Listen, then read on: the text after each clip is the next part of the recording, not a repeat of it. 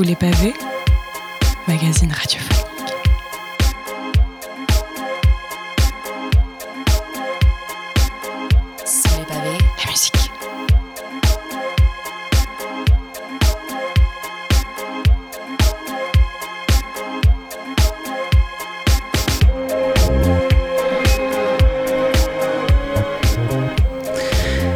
Bonjour à tous et bonjour à toutes. Il est 19h, passé de 13 minutes. Vous écoutez Radio Campus Montpellier vous êtes sous les pavés pour environ une heure d'émission.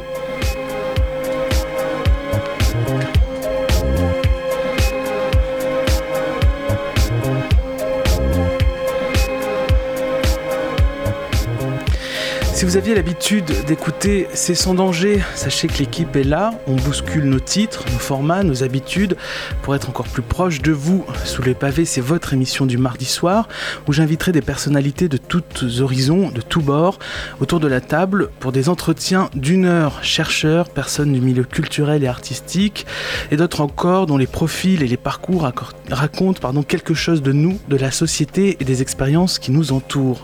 Ce soir, pour l'émission 0, nous allons mettre la musique électro à l'honneur, plus particulièrement la techno. De quoi la techno est-elle faite? Notre invitée Jacqueline Co y répondra en deuxième partie.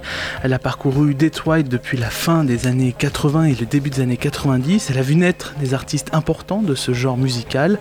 Entre villes désaffectées et ambiance dansante, des machines, la journaliste euh, rencontre des artistes pionniers de la techno qui deviendront ses amis. Comme il y a quatre musiciens, je voulais que chacun ait, son climat personnel, en rapport aussi avec ce que leur musique m'évoque. C'est-à-dire Juan Atkins, pour moi, c'est le premier, donc il est forcément associé aux, usines des fêtes, à la désindustrialisation, etc.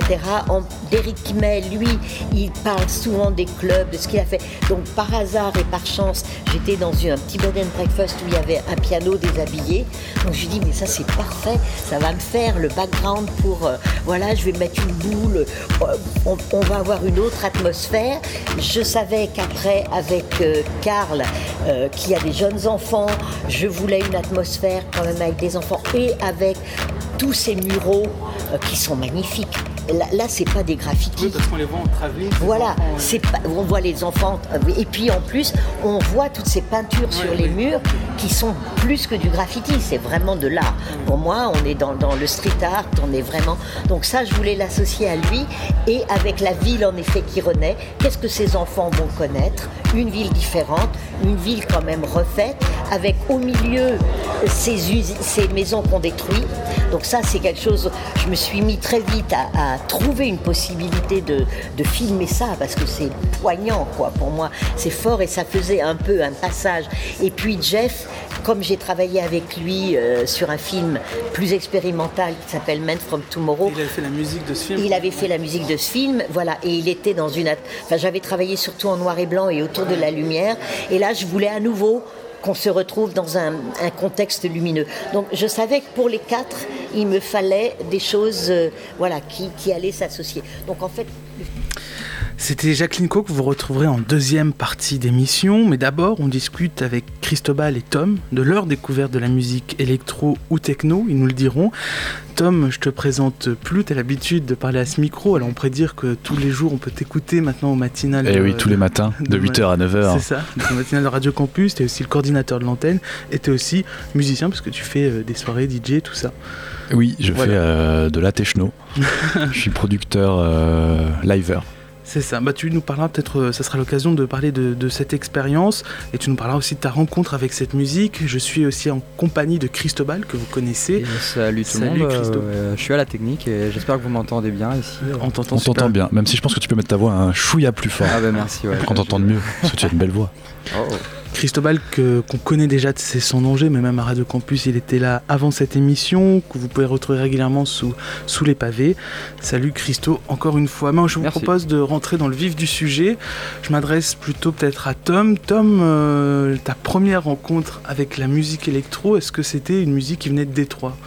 Alors pas du tout. Alors moi, faut savoir que j'ai grandi à la campagne, dans le Ouais. Lot plus exactement.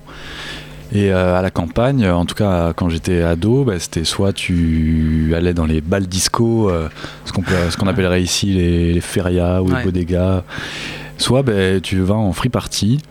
C'est vrai que bah, nous, à partir de 15 ou 16 ans, on a commencé à avoir des potes qui connaissaient des potes, qui nous indiquaient des plans et on finissait assez régulièrement dans la forêt. Euh, c'était en quelle année? C'était en 2005, je pense, oh, par là. Oh, c'était à l'époque, on appelait ça free party. Je crois qu'aujourd'hui, c'est des, espèces de, on appelle ça des teufs, quoi. En fait, c'est un peu ça. C'est un peu le même principe. Bon, on appelait ça aussi des teufs à l'époque. Ah hein. ouais aussi. Euh, après, c'était bah, du coup, la musique euh, de, de, Teuf, de Free Party, c'est un peu l'underground de, la techno. Et c'est pas forcément de la techno de Détroit, c'est plus euh, des trucs un petit peu plus durs. Ça va être de ce qu'on appelle de la hard techno, de, la tribe, euh, du hardcore aussi. Donc, ça, c'est ma première expérience avec la musique électronique qui, je t'avoue, n'était pas forcément positif, puisque moi, c'était pas trop mon. C'était pas, mon délire musical. Voilà, c'était pour suivre les copains, et puis euh, on rigolait quand même bien. T'avais quel âge à l'époque euh, La vingtaine ou vraiment encore plus jeune Non, vraiment vers 15-16 euh, ans. voilà, on, on était des petits. des gangs de scooters et des mobilettes, et, puis on allait dans, dans la forêt. et voilà, c'était super drôle. Après, c'est vrai que musicalement, ça n'a pas été la révélation. Et je dirais que ma vraie révélation, ça a été quand ben, je suis parti faire mes études à Paris, du coup, à, à 18 ans. Ouais et que euh, bah, des potes que j'ai rencontrés m'ont emmené bah, au Rex Club. Alors le Rex Club, c'est un peu le temple de la techno française, comme on, l'appelle souvent comme ça, parce que je crois qu'il fête actuellement ses 30 ans. Ah oui, Et c'est un club qui a toujours été, euh, qui a toujours ouvert ses portes euh, bah, à ce style, à la techno, à la house. Et, et euh, voilà, ça a été un des premiers clubs euh, parisiens et donc français à recevoir cette musique euh, qui avait déjà cartonné en Angleterre, notamment à Manchester, et puis avant ça à, bah, à, Détroit, à, Chicago pour la house, à New York aussi. Donc c'est au Rex que tu as pris tes grandes claques C'est au Rex que j'ai pris ma première claque. Bah, d'ailleurs, c'était c'était Josh Wink, un mec de Philadelphie. Et euh, bah, en fait, j'avais l'impression d'arriver dans un monde parallèle, quoi, le monde de la nuit, le vrai, celui qu'on imagine euh, dans nos rêves les plus fous, avec, euh, voilà, avec des des gens complètement fous, des dégaines de dingue, enfin la nuit parisienne quoi. C'est une chance que toi tu aies pu découvrir ça à Paris parce que c'est encore autre chose en province souvent, même si j'aime pas ce mot province, mais c'est arrivé peut-être plus tardivement euh, tout ce qui est headbanger, tout ce qui est musique euh, euh, qu'on avait, qui a eu au Rex, on les a eu peut-être plus tardivement en province. Mais justement, le, Rex, moi quand j'étais à Paris, c'était vraiment plein dans la période électro clash, headbanger, Justice, Surkin, voilà tous ces artistes qui cartonnaient à l'époque. mais le Rex n'a jamais ouvert ses, portes à ce genre-là. Le Rex est toujours resté dans une vibe house et techno. Euh, qui a eu euh, des moments de faiblesse ben, en 2006, 2007, 2008, jusqu'à en fait que, que, la concrète arrive sur Paris et, relance la house et la techno. Euh, mais avant, enfin voilà, moi quand j'étais à Paris, bah, il y y avait le Rex pour les, pour les passionnés, mais les grosses soirées, c'était ben, comme tu dis, toute cette, toute cette scène qu'on appelait l'électro-turbine, la French Touch 2.0 qui a assez mal vieilli aujourd'hui, je trouve, contrairement à la house et à la techno, qui sont des styles voilà, qui datent des années 80 et puis qui, qui ont gardé les, mêmes, euh, les mêmes, euh, comment dire, les mêmes schémas et qui sont, à mon avis, beaucoup plus intemporels que euh, la vague Headbanger, qui était peut-être plus un effet de mode à mon avis. On retiendra aussi les Daft Punk pour la vague Headbanger, on les a pas cités, mais... Les Daft Punk, ouais, qui sont quand même plus anciens, qui ont fait partie de la première vague French Touch, mais ouais, qui ont influencé tout ça, c'est clair. Cristobal, toi, euh, ta première rencontre avec la musique techno, j'imagine que c'était pas au Grand Rex ni à la concrète. Euh, malheureusement, j'ai pas eu cette chance, mais euh, moi, c'était à Montpellier. c'était pour des soirées Toy Bohu, par exemple. Donc, c'était dans les années 2010. c'était à l'époque, je sais pas si tu t'en rappelles, Tom, place. oui, place Dionysos. Donc, c'était pas encore la grande place de la mairie, mais c'était déjà une grande place pour l'époque, en plein centre-ville à 19h. Ben, ils ont gardé les mêmes horaires d'ailleurs. Et euh, j'ai découvert des, artistes euh, de la musique euh, techno aussi, parce qu'ils faisaient, ils amenaient, ils amenaient beaucoup d'artistes américains. ils ont eu quelques années où, où ils ont amené des, artistes de, de, Détroit, justement, Juan Atkins, Jeff Mills, etc. Et j'ai particulièrement découvert euh, ben, des, des, des, Français euh, de l'époque, c'était vachement à la mode. C'était euh, toute la bande à Brodinski qui, qui, est, qui est venue, qui, qui a tout raflé. Je me rappelle en 2000 2011, je crois, avec Geza Felstein euh, que j'ai voilà apprécié, j'ai vachement apprécié avec les amis. Et puis après, il y a eu I Love, I Love Techno qui est arrivé en 2012, je crois, ou 2011, avec euh, pareil, euh, toute une grande bande, Laurent Garnier, les 10 il y a eu les 10 ans de Headbangers aussi, euh, qu'on a fêté euh, à Barcelone pour le festival. euh, Comment il s'appelle Le Sonar Festival. Mhm. Donc c'était vraiment des, des grandes, des grandes époques de la musique électronique. Euh. Euh, faut dire que Montpellier a quand même une histoire, euh, c'est une grande histoire d'amour avec la musique électronique parce que bon nous on n'y était pas, mais il y a eu, bon, il y a eu euh, le festival euh, Borealis, c'était en 95, 96, encore 97 par là je crois. Il y avait le disquaire euh, les Pingouins, la tribu des Pingouins là dans, dans la rue euh, du, du Rockstore. Euh, il y avait le Bar Live, le Bar Live le plus gros after d'Europe pendant un moment quand même. Les gens venaient de Lyon, de Marseille ou de Toulouse pour finir leur soirée à Montpellier. Donc Montpellier a eu quand même son. Il y a eu la Villa Rouge aussi. Donc il y a eu quand même l'heure de gloire montpelliéraine qui, est, voilà, qui a pris un coup ces dernières années Mm. et qui est en train de s'améliorer un peu, je trouve. Oui, euh, c'est vrai que euh, moi j'ai pas connu le bar live et euh, l'époque euh, aussi du 25 où j'ai commencé à clubber. euh, je, sais- je sais pas si t'étais encore là, Tom. euh, Non. L'époque du 25 c'était vraiment euh, 2000, 2011 pareil où on avait toute la, toute la trash français élé- électro qui, a- qui venait.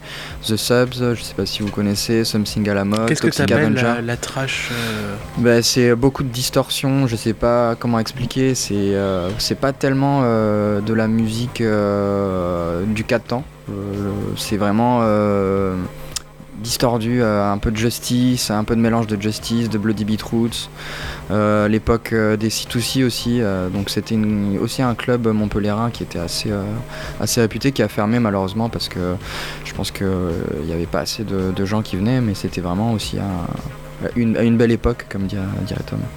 Tom, toi, t'as- je vous ai demandé à tous les deux de choisir un, un morceau qui illustrait votre, euh, votre goût pour la techno ou votre découverte pour la techno et tu as choisi un morceau de. Bah, de Josh Wink dont je te parlais Ouais. tout à l'heure, c'est le premier euh, DJ qui m'a mis une claque euh, au niveau, euh, au niveau techno. Je sais pas si on peut dire que c'est de la techno, c'est un peu, un peu acide, un peu house, un peu deep, un peu. Enfin, c'est un- vraiment un mélange de plein de trucs. C'est lui qui a fait le morceau. euh, Ah merde, comment il s'appelle? Euh, un, un des morceaux acides les plus connus. euh, Josh Wink. Ah, je vous le dirai après, je vais le retrouver vraiment. Ouais. Bah, on peut s'écouter déjà ce que tu on nous peut proposes. s'écouter ça, du coup c'est le titre Scre- Screaming Hands, c'est un remix de Radio Slave par Josh Wink.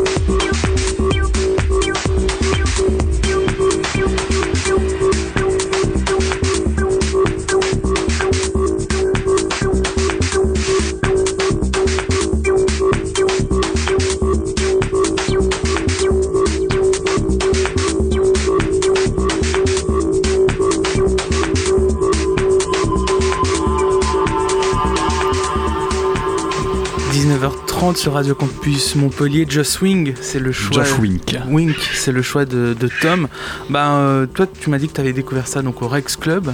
Euh, c'est vrai que ça met bien l'ambiance, on peut dire. Ça met bien l'ambiance, ouais. C'était euh, c'était mon, mon premier vraiment gros DJ set en club et ouais, ça m'a mis une claque et du coup, je pense que je suis. ça m'a réconcilié avec le club qui, au final, j'avais des, j'avais des préjugés sur le monde du clubbing alors que je connaissais pas du tout en fait.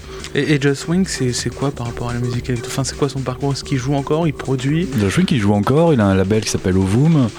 Euh, il signe plein d'artistes. Euh, après, c'est un daron, hein, maintenant il doit avoir la cinquantaine. Euh, il est de Philadelphie, il a fait euh, plusieurs tubes de la musique électronique, comme le titre Higher State of Consciousness, un des morceaux acides breakés les plus connus certainement bah, de tous les temps. Le titre Don't Loth aussi, avec un, espèce de rire psychédélique qui monte et qui monte. Euh, voilà, c'est un des papas de, de la scène électronique, euh, à mon avis. Et, et tu me disais en off, c'est intéressant parce qu'au fond, euh, on voit bien que Jacqueline Co, elle nous en parle qu'à Détroit, de la, la musique, il y en aura tout le temps. C'est-à-dire que les gens euh, produisent, jouent, il y a toujours des nouveaux artistes. Et à un moment, à Paris, alors qu'on pourrait croire que ça y est, c'est installé et que les gens, il y a un public pour ça, euh, bah, sauf que non, à un moment, à Paris, il n'y a plus de club pour jouer. C'est ce que tu disais, le grand, gr- il n'y a plus le Grand Rex. Si, si, Enfin, le Rex oui. a toujours existé. voilà. Non, ce que je disais en fait, c'est qu'il y a eu une période euh, sur Paris où, euh, voilà, on va pas dire que c'était mort parce que ça reste Paris, mais euh, en tant que capitale européenne, il y avait vraiment pas de gros événements techno, il y avait pas de, bon, il y avait quelques clubs comme le Rex, il y a quand même des, soirées à droite à gauche. Mais il manquait vraiment une, euh, bah, une énergie, quoi. En fait, un truc euh, comme il peut y avoir à, à Berlin ou à, ou à Londres ou à Barcelone.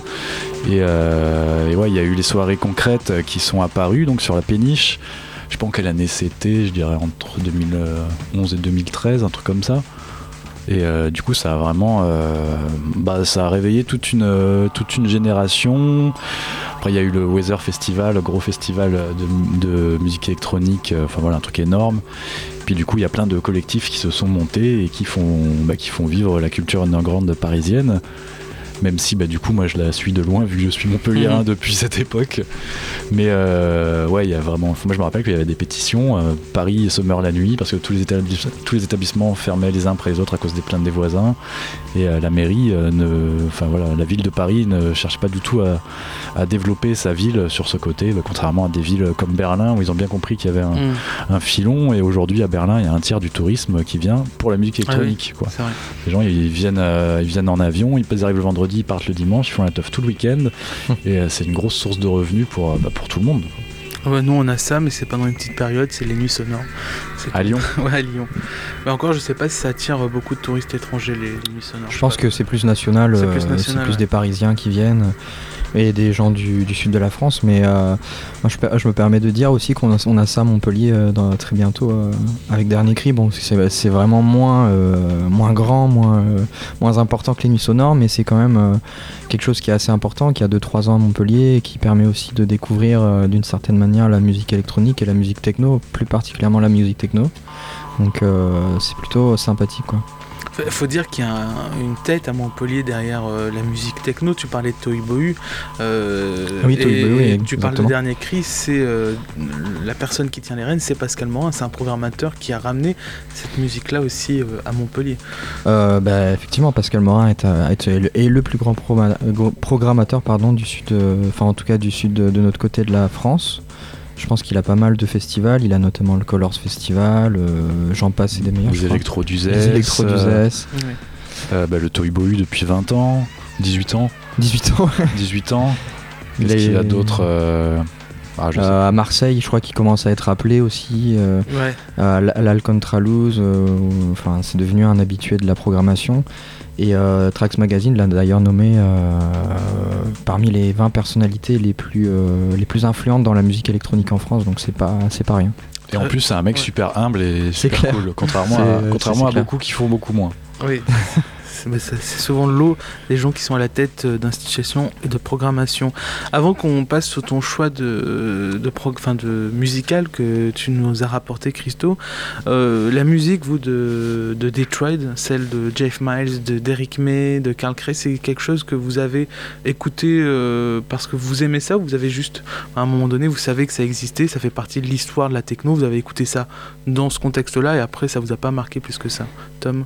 Euh, Non, moi c'est une de mes influences euh, principales euh, bah, du pendant mes années sur Paris, j'ai fait pas mal. enfin, cette scène se jouait souvent au, Rex Club. il y avait aussi Jeff, Jeff, Miles qui, faisait déjà des, des, trucs un petit peu expérimentaux. Je me rappelle l'avoir vu à, à, la Géode, au parc de la Villette, là, qui est une projection de film en, 3D mm. avec, avec lui, il faisait la musique. je me rappelle de de toute la team Underground Resistance, Los Hermanos, Mad, euh, Mad Mike. Euh, voilà, c'est des mecs que j'ai vus plusieurs fois et franchement qui étaient super accessibles. Je me rappelle, ils, jouaient et puis ils étaient accoudés au bar à, boire des coups avec les gens, à regarder les, les petites meufs qui passent. Enfin voilà, c'était vraiment pas du tout des, des, euh, des, mecs qui se la racontent. Et d'ailleurs, c'est un peu la particularité de, de, la scène de Détroit, c'est que c'est des mecs qui sont des superstars ici, mais euh, chez eux, c'est personne en fait. Ils tournent pas du tout euh, aux États-Unis. Enfin, les trois quarts de leur date, c'est en, en, Europe ou sur d'autres continents. Mais ils ont. Bon, après, la scène la scène américaine est vraiment différente de la scène française Exactement, Beaucoup plus commerciale, euh, certainement. Euh, part, enfin voilà, faut pas généraliser, mais euh, ce qui cartonne là-bas, c'est les énormes festivals EDM où on se jette des gâteaux à la gueule. non, mais c'est vrai, hein, où on écoute beaucoup de David Guetta, où c'est une star mm. là-bas. Exactement. Et toi, Christo, Jeff Miles, Derrick May Moi, c'était, c'est devenu des influences dans, quand je les ai découverts en festival, en fait. Pareil, je les ai découverts au Sonar Festival. Boy, euh, peut-être aussi le Colors Festival où Jeff Mills s'est passé il y a 3-4 ans. Mais avant ça, c'était vraiment des inconnus euh, totalement pour moi. Et puis je savais pas en fait que c'était des gens qui étaient des pionniers euh, dans la musique électronique. Donc j'ai découvert ça au fur et à mesure parce que je me suis intéressé du, du coup à l'histoire de la musique électronique.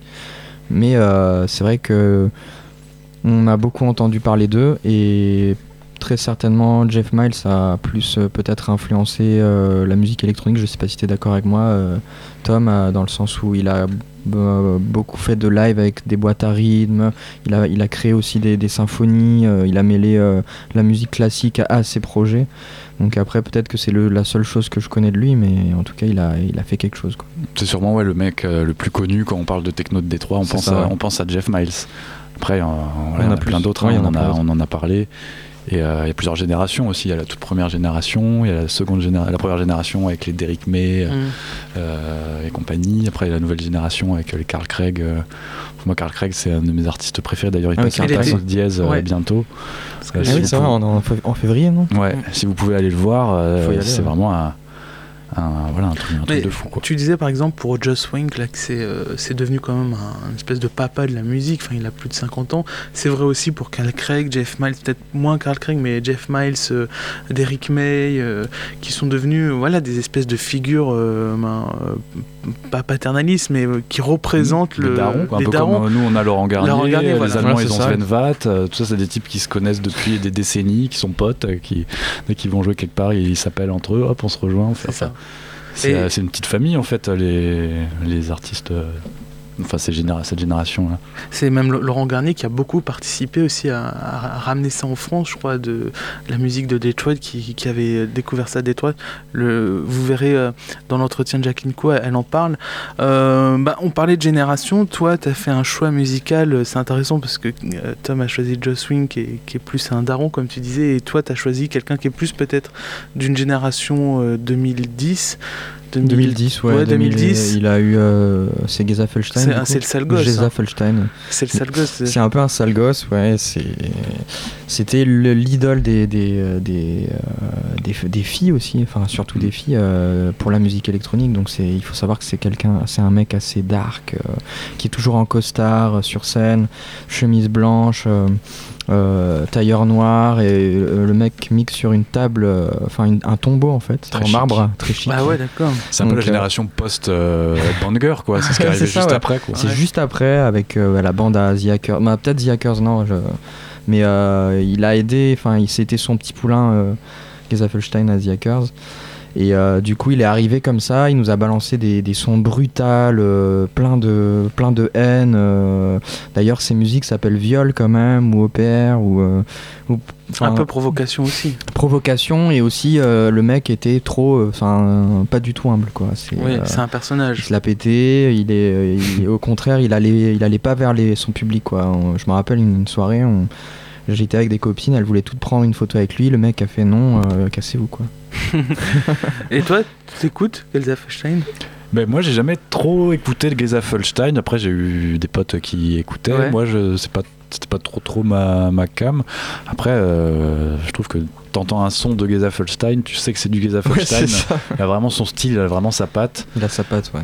Euh, ouais, voilà. Moi, j'ai jamais trop trop euh, soudé euh, ces productions, mais Et dans la, Je jeune, respecte. dans la génération Gelsa Feinstein, je sais pas comment on pourrait l'appeler, mais la post euh, il y en a qui, qui vraiment euh, te, te, te- mettent bien, quoi. Je sais pas comment on dirait, mais qui un- musicalement t'intéressent, il y a quelque chose quoi, qui se passe. hmm, je sais pas de- dans cette génération-là.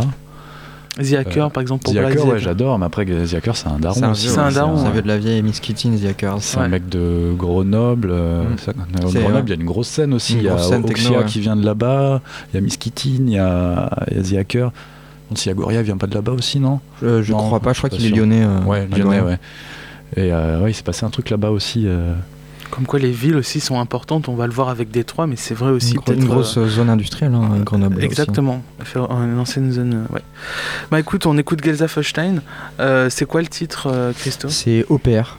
En- Premier album, deuxième album? Euh, il, a, il a fait un album, mais non, Ah, c'était, pas, pas parmi ses premiers albums. Ok, Enfin, bah, on, son- on écoute ça. OP.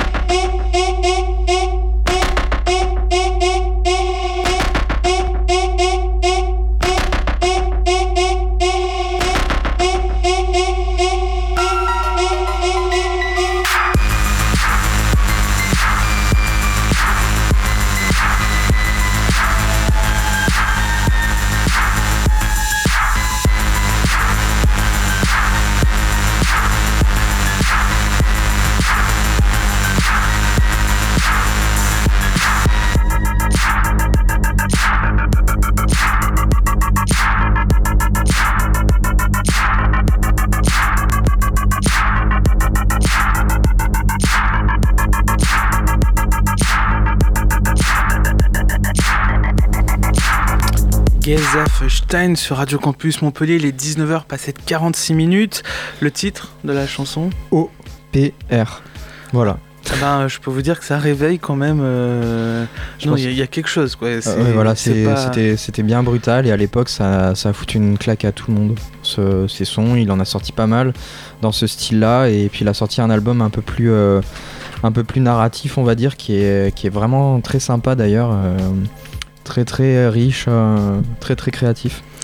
Euh, vous me disiez en off que vous retrouviez un peu de justice dans Gelsenkirchen, surtout toi, euh, Tom. Euh, justement, est-ce que la, génération d'aujourd'hui, vous sentez qu'il y a une influence directe avec celle de Detroit, avec des Jeff Miles ou des Craig? Ouais, bah, je trouve que ce qui se fait aujourd'hui, j'ai l'impression que la, house cartonne comme jamais, enfin la house underground. Euh, la techno, c'est pareil, il y a un gros tour de la techno industrielle, euh, de la SIG techno aussi, tout le monde jure que par ça. Euh, il y a une grosse vague minimale, micro house aussi, qui, qui cartonne. Avec la scène roumaine, mais à Montpellier, je sais que les gens ils, aiment, beaucoup, ils, aiment, beaucoup, ça.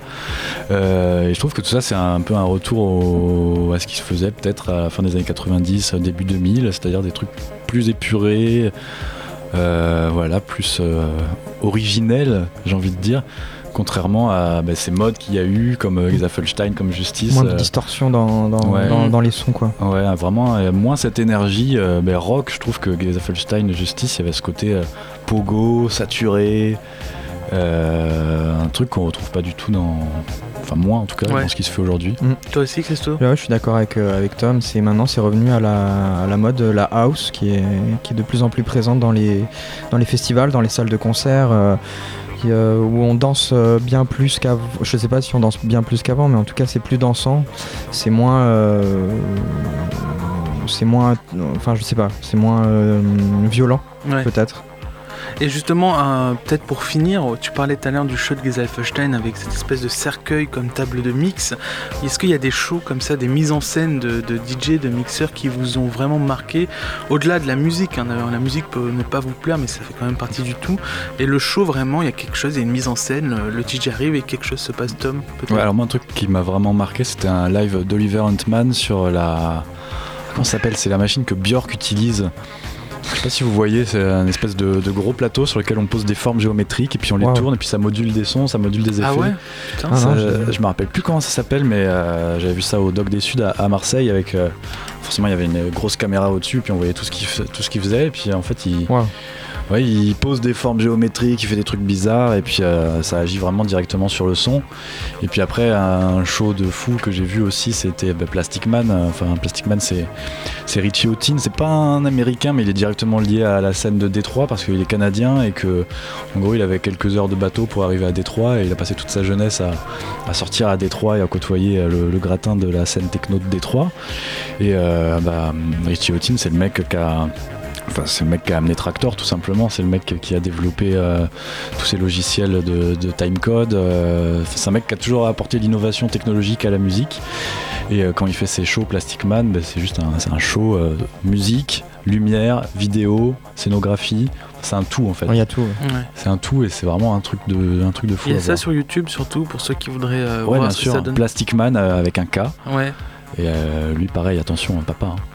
Un papa aussi. Toi, Christo, un live qui t'a marqué? Moi, c'était euh, au Pont du Gard, c'était Vitalik. Euh, c'était euh, génial, quoi. C'est des mecs, un groupe français qui, a, qui était à la mode, pareil, il y a 2, 3, 4 ans et qui tournait partout. Ouais, les années 2010, c'était vraiment le top, Vitalik. Hein. Ah ouais, c'était le top. Et puis, c'est surtout des shows de light exceptionnels. C'est 40 lights sur scène, un mur de light qui tourne dans tous les sens, qui t'en qui mettent plein la vue.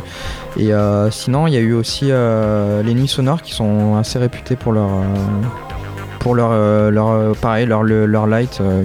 L'année d'avant, en 2015, il y avait eu un mur vertical de 40 mètres de, lumière. C'était hallucinant. Enfin, C'était, euh, j'avais jamais vu ça. Mm. De toute façon, dans, le terme techno, voilà, on retrouve la technologie et c'est de, de trucs qui sont vraiment liés, autant par, pour, euh, pour les lumières euh, pour que, que l'image. Le, le mapping, il est vraiment omniprésent dans les soirées techno. Ouais, ouais, mapping. Et euh, même pour le son, quoi. par exemple, on parlait du Rex Club tout à l'heure. Le Rex Club, c'est euh, genre euh, 70 points d'écoute différents dans la salle. Donc, peu Wow. importe où tu es situé, tu vas entendre le son parfaitement bien. Parce que tu as des enceintes en haut, tu as des enceintes par terre, tu as des enceintes à gauche, à droite. Et euh, ouais, je pense que Le rêve, quoi.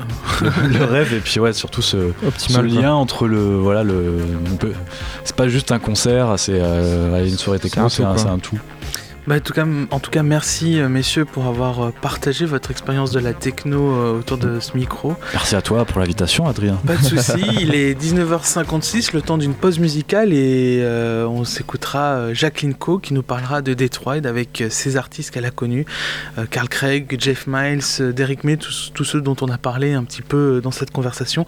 Merci à tous les deux et à très vite.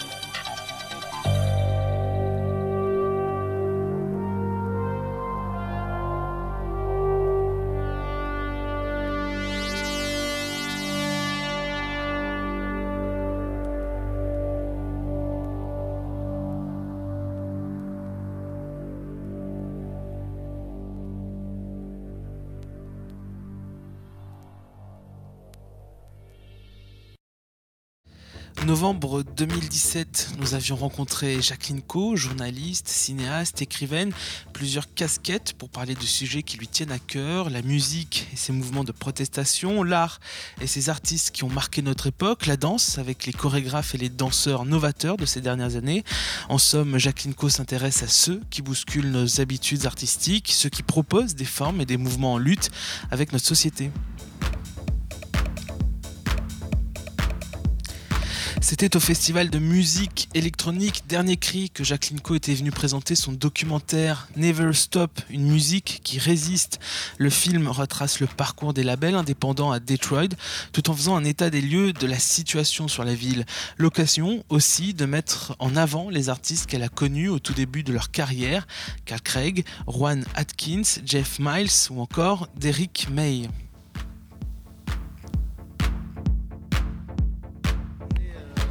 L'occasion du festival Dernier Cri euh, avec Jacqueline Co qui vient de nous présenter son film Never Stop, sous-titré Une musique qui résiste. Euh, c'est un documentaire qui euh, raconte l'histoire des labels et qui raconte aussi l'histoire de Détroit. Et déjà revenir sur ce titre et le sous-titre Une musique qui résiste. Et, la question que je me posais finalement, est-ce qu'une musique qui résiste, c'est pas l'idée que finalement elle est vivante et que c'est la meilleure manière de d'être vivant et actif et de, s'imposer. Absolument, c'est sûr que le fait de, c'est-à-dire que dans le fait de résister, il y a aussi cette notion de ne pas s'affilier forcément au, gros, puisque c'est l'histoire des labels indépendants, ça résiste aussi à l'affiliation aux grands labels, à la récupération, bien que bien sûr beaucoup de choses aient, beaucoup changé depuis l'origine de la musique techno, hein, c'est évident, mais ce que j'ai et qui résiste au temps aussi. Il y avait toutes ces notions-là dans ce titre, ce sous-titre-là, parce que eux-mêmes, et, moi, moi pareil, euh, restons étonnés que 35 euh, ans après, avec la crise du disque qu'on a connue, euh, ces labels soient encore actifs. Ça, c'est presque miraculeux, quoi. C'est vrai que d'une part, dès le départ, tout le monde leur disait, mais c'est complètement utopique, vous n'allez pas vous en sortir, c'est trop compliqué d'abord, et puis vous êtes pas des, vous, vous, ne savez pas comment gérer un label de disque, vous êtes des musiciens, vous êtes, voilà, donc vous allez vous planter, et puis ça va durer 2-3 ans, et puis ça va s'étioler, etc. Et puis, surprise. Euh, voilà, 30 ans après, les labels encore sont là. Certains aident en plus vraiment beaucoup de jeunes musiciens, donc ils continuent à jouer un rôle. Et donc dans cette notion de résistance, il y avait tout ça. Et puis, euh, donc ça c'est par rapport à la musique et par rapport à eux. Et Never Stop, ça c'était par rapport aux mouvements musicaux et par rapport à la ville. C'est-à-dire qu'en effet, comme je l'ai dit tout à l'heure, euh, la ville, Détroit, c'est vraiment une ville musique pour moi. C'est-à-dire on part depuis le, blues urbain, en passant par le gospel, en passant par le rhythm and blues, en passant par Tabla Moton, en passant en effet par la techno, en passant maintenant par euh, le hip-hop, le rap, etc. Donc c'est vraiment des, séries comme ça de, cycles musicaux importants, vivants, actifs. Et, quand on est dans la ville, si on veut, on, trouve tous les styles. On va dans certains clubs, on a encore du, du blues, ou on a encore du rhythm and blues, on a, voilà, tout ça cohabite tout ça continue à exister. Et alors, pour vous dire vraiment le Never Stop, je ne savais pas quel titre j'allais donner à ce film quand je suis partie. Et je cherchais et j'arrivais pas à trouver un truc. Euh, il n'y avait rien qui me convenait. Et puis, en tournant là-bas sur place, évidemment, on a l'esprit aux aguets, les yeux aux aguets. voilà, qu'est-ce qu'on peut choper, qu'est-ce qu'on peut, etc. Et tout à coup, en plein, en plein moment où j'étais en train de tourner, je vois sur le bord d'un trottoir Never Stop. Et eh ben voilà, mon titre, il est là. En fait, ça veut dire never stop, ne jamais se garer là. Hein. Mais pour moi, c'était vraiment never stop. Donc, je dis à mon caméraman à plat ventre, sur la rue, on se met au debout, on empêche les voitures de passer et tu me fais un plan avec ça. C'est vraiment mon, titre. Never Stop, c'est parfait pour la ville, pour les musiciens, pour les labels, pour la techno, un peu pour moi. Donc c'est parfait, ça sera Never Stop. Voilà, c'est comme ça que je l'ai trouvé, mais vraiment tout à fait par hasard. D'ailleurs, c'est intéressant parce que là, vous parlez du rapport à la ville que vous avez avec Détroit et, et le film donc raconte, il y a une partie du film, ça s'alterne entre des plans de Détroit et les plans, où euh, on revient sur les artistes. Et, je me dis, mais dans le film, on vous, vous voit pas, on vous entend pas, mais on vous voit dans la voiture, on voit la caméra dans la voiture, on vous voit filmer les en travelling, en gros plan, sous la pluie, sous la neige, dans la nuit.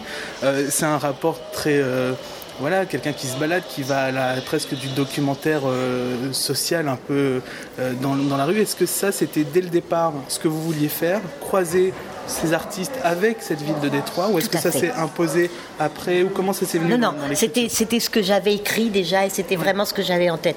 Il faut dire que c'est une ville que je connais vraiment bien. Je crois, je peux dire ça, on va dire. En tout cas, je la connais un peu. Parce que bah, j'ai, j'ai dû y aller cinq ou six fois. Hein, j'y suis allée d'abord toute seule. Euh, j'y suis retournée après pour faire des repérages pour mon premier film. Après, j'y suis retournée pour, pour tourner vraiment Cycles of the Mental Machine. Après, j'y suis retournée pour projeter Cycles of the Mental Machine, comme je leur avais promis auprès de tout un groupe de jeunes, à Underground Résistance même, etc. Après, j'y suis encore retournée, voilà, pour, pour euh, filmer celui-là. Et puis, j'y suis retournée là, il y a un mois, pour présenter mon film au Mocad.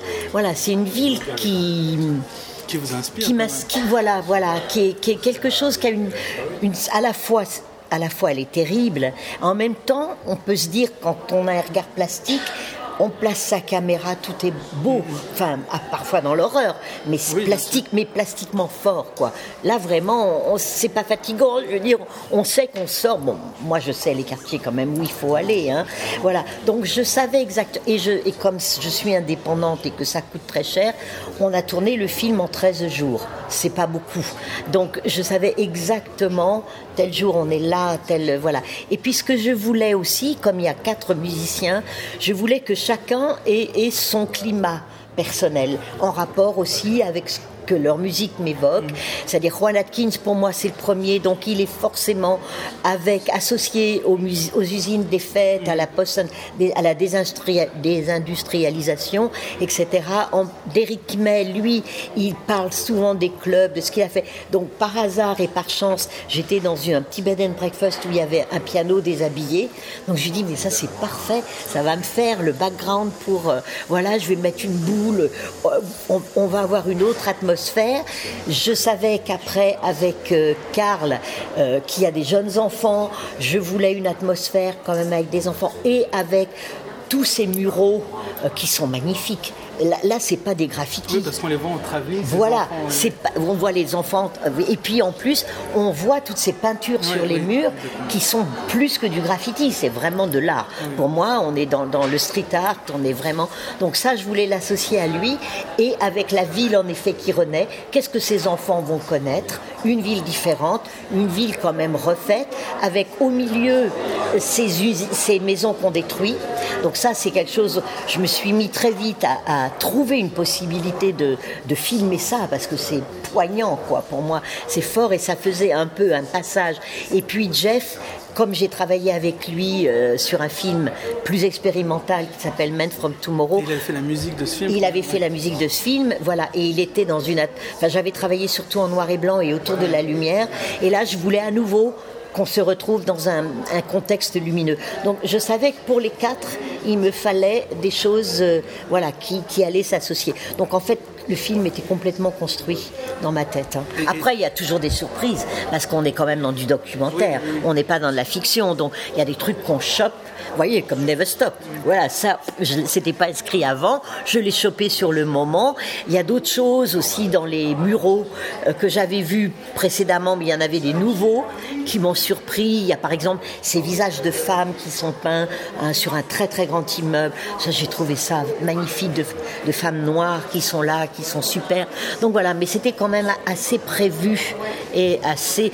Tout ça aussi, euh, parce que je pense que je connais bien, je savais aussi à peu près quelle musique je voulais utiliser, même si là-bas j'ai évidemment travaillé sans musique, mais c'était assez construit parce que parce que je pouvais pas me permettre de perdre du temps. Chaque journée de, tour- de tournage coûte cher. Et donc, il faut que je sache. Mais comme je connais la ville, mes repérages étaient faits, je savais où j'allais, quoi, à peu près. hein. Et, et, euh, plus sur l'aspect cinématographique de Détroit, parce qu'on se rend compte que c'est une ambiance cinématographique. Très, tout à fait, Et, pourtant, fait. le cinéma n'y va pas forcément mettre ses caméras ou à part pour faire des films ben, sur euh, les émeutes qu'il y a Oui, eu, voilà. ou alors faire des Mais ils films vont qui pas sont sur dans les endroits où moi je Voilà. vais. Non, parce que c'est vrai que c'est des endroits dangereux quand même. Et une grosse équipe ne peut pas se permettre de débouler comme ça. Ben, ils vont se faire euh, harceler, quoi. Vraiment, ça va être. Moi, je suis discrète, hein. comme je vous l'ai dit. On est trois. Euh, voilà, donc euh, je suis discrète, enfin relativement. Le, documentaire permet aussi d'a- d'avoir un rapport plus, plus intime à la vie. Et moi, c'est ce que je veux Oui, surtout. oui. Moi, c'est ce que je veux. J'ai pas envie de. Je fais pas de la fiction. J'essaye de rendre le contexte sociologique et politique dans lequel cette musique a émergé, parce que ça a un sens, parce que c'est en lien avec la musique techno, parce que c'est en lien avec la position qu'a Mad Mike, qui est vraiment un homme très très très engagé, qui a pas appelé son label Underground Résistance pour rien. Et résistance, dans la musique qui résiste, il y avait Mad Mike moi. C'était une façon, il n'est pas dans le film, mais je lui rends hommage. J'ai vraiment énormément d'estime pour cet homme euh, qui, qui est un super musicien, mais qui est celui, peut-être Mike, moi je dis toujours, c'est celui qui tient les rênes de la, de, la techno et de, la ville. quoi. Hein, c'est vraiment celui qui a un engagement euh, sociologique, qui travaille avec les jeunes, qui politiquement est très rigoureux, qui, qui qui est parfois même un peu rigide peut-être, mais c'est beau.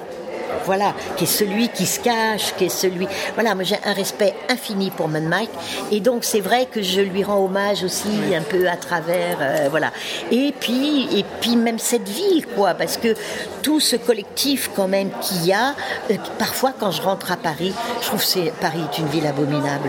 Vous voyez, parce qu'il y a aussi, on ne peut pas souhaiter que les gens vivent dans une détresse économique pareille, mais il y a des, des valeurs humaines, une chaleur, quelque chose que par- ben, qu'on perd quand on a le confort.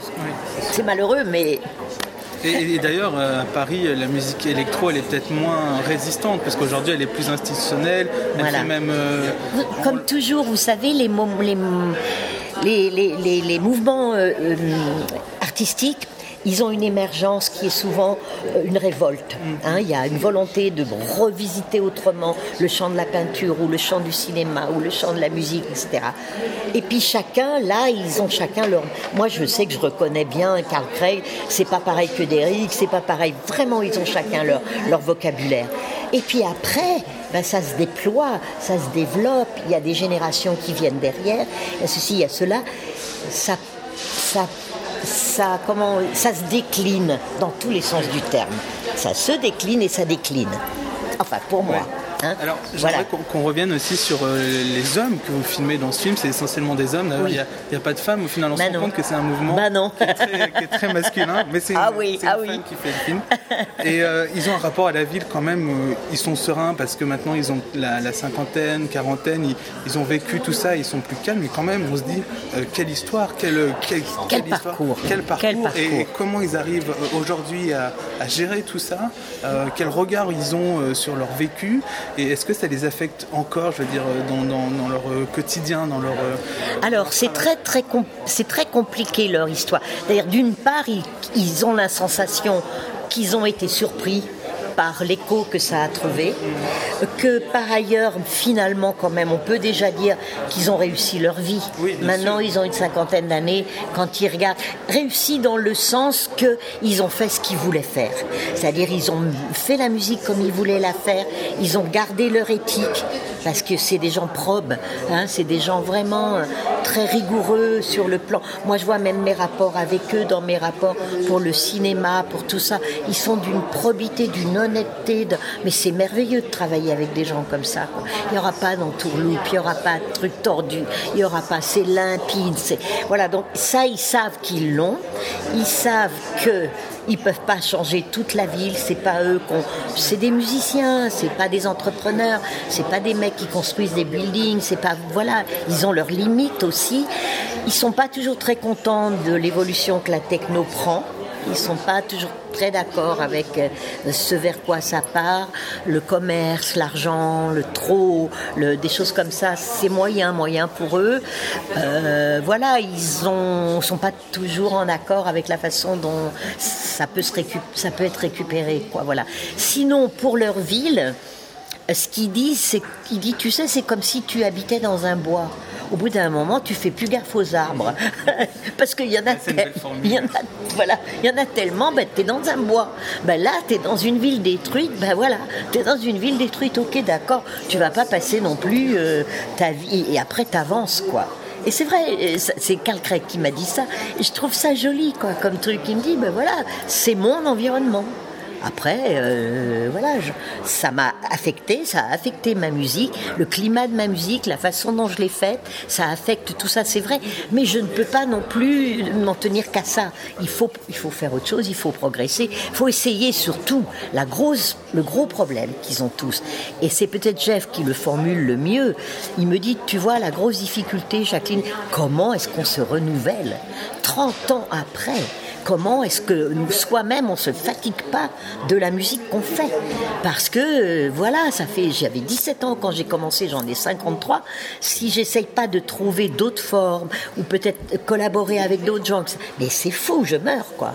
C'est mortel. Et c'est vrai, mais c'est un, un problème pour chaque artiste. Hein D'ailleurs, euh, ils ont vécu aussi euh, l'évolution de, de la musique. euh, Il y a eu la crise du disque, mais Oui. euh, vous racontez, enfin vous montrez dans le film, je crois que c'est Rowan Atkins qui parle comment l'industrie est arrivée avec ses CD-ROM pour casser Pour les casser le vinyles. vinyle. À la fin d'ailleurs, vous amenez le vinyle à Jeff. Et, et on voit que l'objet est magnifique. Et qu'il le lit Ouais, ouais, en plus, ce qui est fabuleux. Parce que un jour, il m'avait dit, mais tu sais, moi, Jacqueline, je lis les sillons. Comment, Jeff, tu lis les sillons? Bah oui, bon, alors on va voir, vas-y. Et il savait pas du tout le disque que j'allais mettre. Mais il est comme moi, un grand fou furieux de Sonra. On adore Sonra tous les deux. Et donc, je me suis dit, ok, je vais rien lui dire, mais je vais lui mettre un dire de Sonra. Et en plus, comme Jeff, il a un côté physiquement un peu étrange, un peu alien, je vais mettre a myth is a, are you a myth or are you a reality? Je trouvais que ça, ça lui collait bien physiquement. Et puis comme il avait parlé avant d'une musique dans, enfin de, de, de Jungle Planet dans lequel les animaux peuvent être aussi des cubes et j'avais cette belle pochette de Jérôme Bosch où les animaux ont des formes étranges donc je trouvais que ça répondait bien. C'était des petits clins d'œil comme ça Et pourtant, euh, là, je fais un parallèle parce qu'il n'y a pas longtemps, il y a eu euh, euh, Laurent Garnier qui a reçu la Légion. Qui a reçu la Légion d'honneur Oui. euh, et qui a donné une interview pour Green Room. Et d'ailleurs, euh, Jeff Smith a, a rel- relancé l'interview avec euh, le- ce que dit Laurent Garnier en titre, c'est-à-dire il y a un retour du vinyle que Laurent Garnier ne supporte pas. C'est-à-dire que lui, il a vu les ordinateurs apparaître et il s'est dit mais c'est génial pour tous les jeunes qui veulent faire de la musique, nous on galéré pour faire des disques. Et dans le film, vous le racontez, c'est aussi la manière dont on galère pour, pour faire des disques. Et, et là, il y a un retour du vinyle comme objet, voilà, euh, qui donne une légitimité quand on fait de la musique qui est insupportable. Et est-ce que tous ont cette même vision-là Non. Ou est-ce que voilà, est-ce que entre eux, il y a une espèce de guerre même industrielle Euh, Il n'y a pas vraiment une guerre, mais il y a des appréciations différentes. Euh, moi, par exemple, je suis très contente que le vinyle revienne. J'ai des milliers de vinyles chez moi, il faut dire. Hein, J'ai une discothèque, euh, voilà. Et, et c'est un objet que j'aime toujours. Mais ça, ça tient peut-être à mon âge aussi. hein. Moi, j'ai j'ai déboulé avec le vinyle. Euh, L'objet en lui-même est beau, la pochette est belle. On sait quelle plage on va mettre. Bien sûr, sur le CD, on peut le faire aussi. Mais c'est pas un aussi bel objet à toucher, à manipuler, etc. Moi, je suis ravie que le vinyle revienne. Je comprends que Laurent Gagné soit pas. Mais Jeff aime bien le vinyle. Il a refait des vinyles. Par exemple, quand il faisait les Time Tunnel à Paris, à la machine, il offrait 50 vinyles aux 50 premiers spectateurs qui arrivaient. Voilà, donc il, il ressort comme ça des trucs. Donc, et puis il a toujours des gestes, euh, Jeff, il a toujours des que je trouve très élégants. Voilà, c'est c'est chouette, vous avez pris votre place, et ben vous arrivez tôt, et ben je vais vous donner euh, un vinyle. Voilà, donc euh, les 50 premiers avaient, avaient ça. Et je trouve que non, moi je partage pas le point de vue de Laurent là-dessus. Je lui en parlerai, tiens d'ailleurs, parce que je vais le voir la semaine prochaine. Quoi, Laurent, t'es contre Voilà. Il y, a, il y a aussi un autre aspect, je pense, c'est un enjeu cinématographique. Alors, je sais pas si vous l'êtes euh, posé comme ça en, en faisant le film, mais on a souvent, euh, enfin, vous savez, les clichés sur la musique techno, quelque chose qui n'est pas incarné. Donc, voilà, quelque chose qui n'est pas incarné. Et vous, finalement, bah, vous l'incarnez, cette musique, avec des visages. Et comment? Parce que vous les, vous les mettez en lumière, il y a d'ailleurs une lumière Ah sur bah, j'ai bien travaillé très, la très lumière, ouais. Et, et donc, du coup, vous les incarnez et, et vous leur rendez hommage. Et eux, est-ce que c'est ça qu'ils cherchent aussi, ces artistes Parce qu'on a l'impression qu'ils cherchent pas vraiment ça. Parce ils, qu'ils étaient attendent des, des, des cinéastes. Non, ils ils attendent ça. Ils attendent ça. Ils étaient vraiment très, très, très contents. Très, très contents. Parce que, justement, ils me disent, mais jamais on ne nous donne la parole d'abord suffisamment longtemps. Jamais on va, euh, on va prendre des petites pastilles ou bien on nous voit en train de passer d'une porte à l'autre, etc. Là, tu nous poses. euh, on a chacun notre contexte. Ça, ils étaient très contents. Et ils étaient très contents aussi que j'ai pas articulé comme on fait quelquefois. Vous savez, il y en a un qui dit un autre et puis l'autre. Non, Oui, moi oui. je voulais qu'ils soient incarnés chacun dans leur atmosphère. Donc ils ont chacun à peu près 20 minutes et c'est à eux. Et moi je travaille pas pour la télé. La télé demande des choses, Oui, comme vous dites. c'est une question que j'allais vous Je ne travaille pas pour la télé. Moi je suis indépendante. Je travaille pour les festivals. Je travaille pour les gens qui aiment vraiment ça, qui aiment vraiment la musique, qui m'invitent, qui etc. Les films y vivent. Il n'y a pas de souci. Je reviens de Chine. J'étais à Lisbonne. Je pars à Toronto. Enfin j'étais à Toronto, à Détroit. Je pars à Bruxelles. Ils tournent, ils vivent. Mais pour les gens que ça concerne, moi je m'en fous. J'ai j'ai pas. Et la télé va me contraindre. Juste, mais non, c'est trop long. Il faut couper. Mais non, ça c'est un plan qui est trop long. Mais non, ça non. Puis ça c'est pas intéressant. Non, moi ce que je veux leur rendre hommage. Et en tant qu'individu qui pense, parce que c'est des gens qui pensent, c'est des gens qui réfléchissent à leur musique, pourquoi ils la font, dans quel contexte ils la font. Enfin, c'est des gens intelligents, vraiment intelligents, donc on a des choses à apprendre de leurs paroles et par ailleurs laisser leur musique si possible. Parce que qu'est-ce que c'est la musique? La musique, c'est de la sensation. Et, quand même qu'on ait la sensation. Et voilà, et et pas qu'on moi, je supporte pas quand on est sans arrêt. Voilà, vous avez pas le temps de rentrer, quoi. Déjà, je trouve que c'est trop court. Si je pouvais, je ferais trois heures.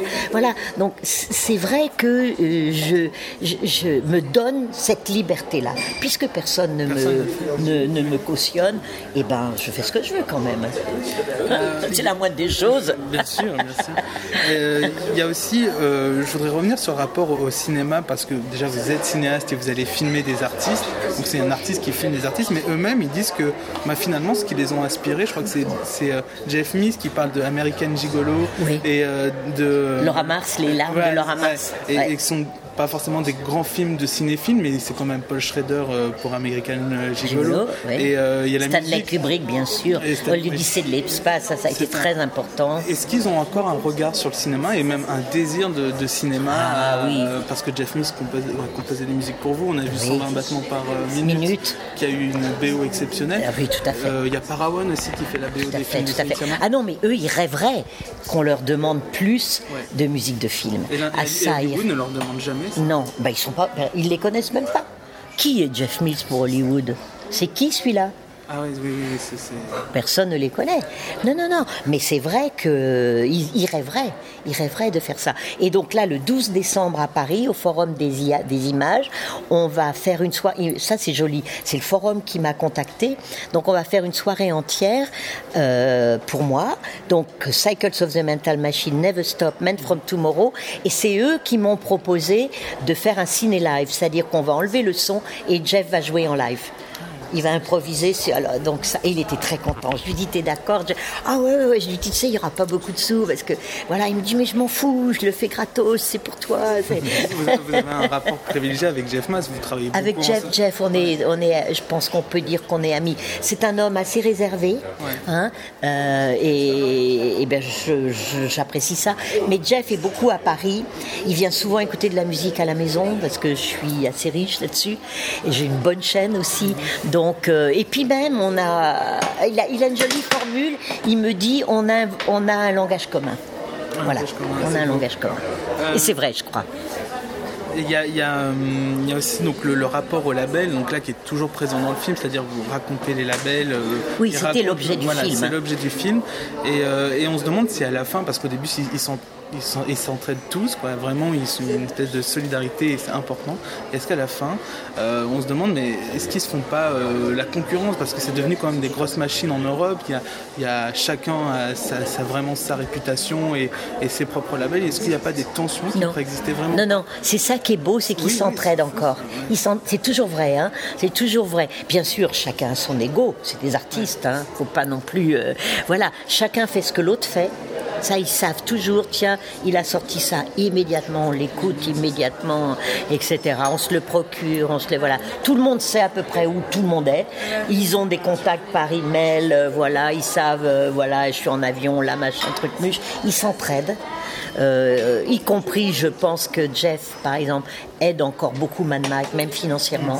Il le dira pas parce qu'il est très secret, mais Mike me l'a laissé. Non, non, non, ils, ils ont toujours la même estime et, et, l'entraide. Voilà. Donc il euh, n'y a pas de, il y a de la compétition peut-être en termes de créateurs, mais pas en termes d'ego par rapport à, l'industrie. Non, euh, non, pas du tout, pas du tout. Une dernière question dans le film, à un moment donné, euh, vous faites un plan sur le mur qui sépare la communauté blanche et la, communauté, noire. C'est pas quelque chose qui prend beaucoup de place dans le film, mais c'est là quand même. Et on ah se demande est-ce que c'est pas un, sujet pour un film? Si, voilà. Alors c'est ça, des fois on est frustré parce que. Et après je dis, mais je peux pas partir non plus. Euh, voilà. Mais par contre, comme j'avais été tellement choquée qu'ils en aient construit un en 2015, je vais retourner filmer celui ce qui reste. Il reste à peu près un kilomètre, 800 euh, mètres à peu près de ce mur de 1941 où des gamins ont été refaire régulièrement. Il y a des gens qui vont refaire des graffitis. Ce c'est pas les graffitis de l'époque, c'est des graffitis qui sont faits par des gosses, etc. Mais je voulais quand même parler de, cette Amérique qui ségrègue toujours et qui ségrégait déjà. Donc bien sûr, c'est le sujet c'est un sujet politique, euh, voilà.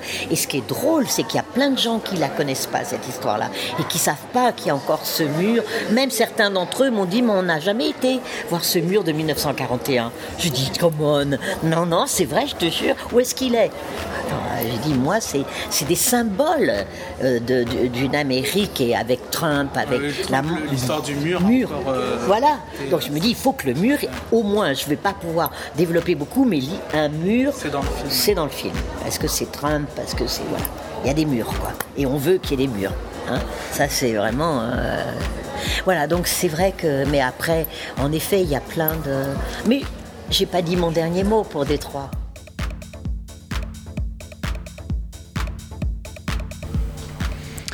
C'était Jacqueline Co, l'entretien qu'on a réalisé avec le festival Dernier Cri.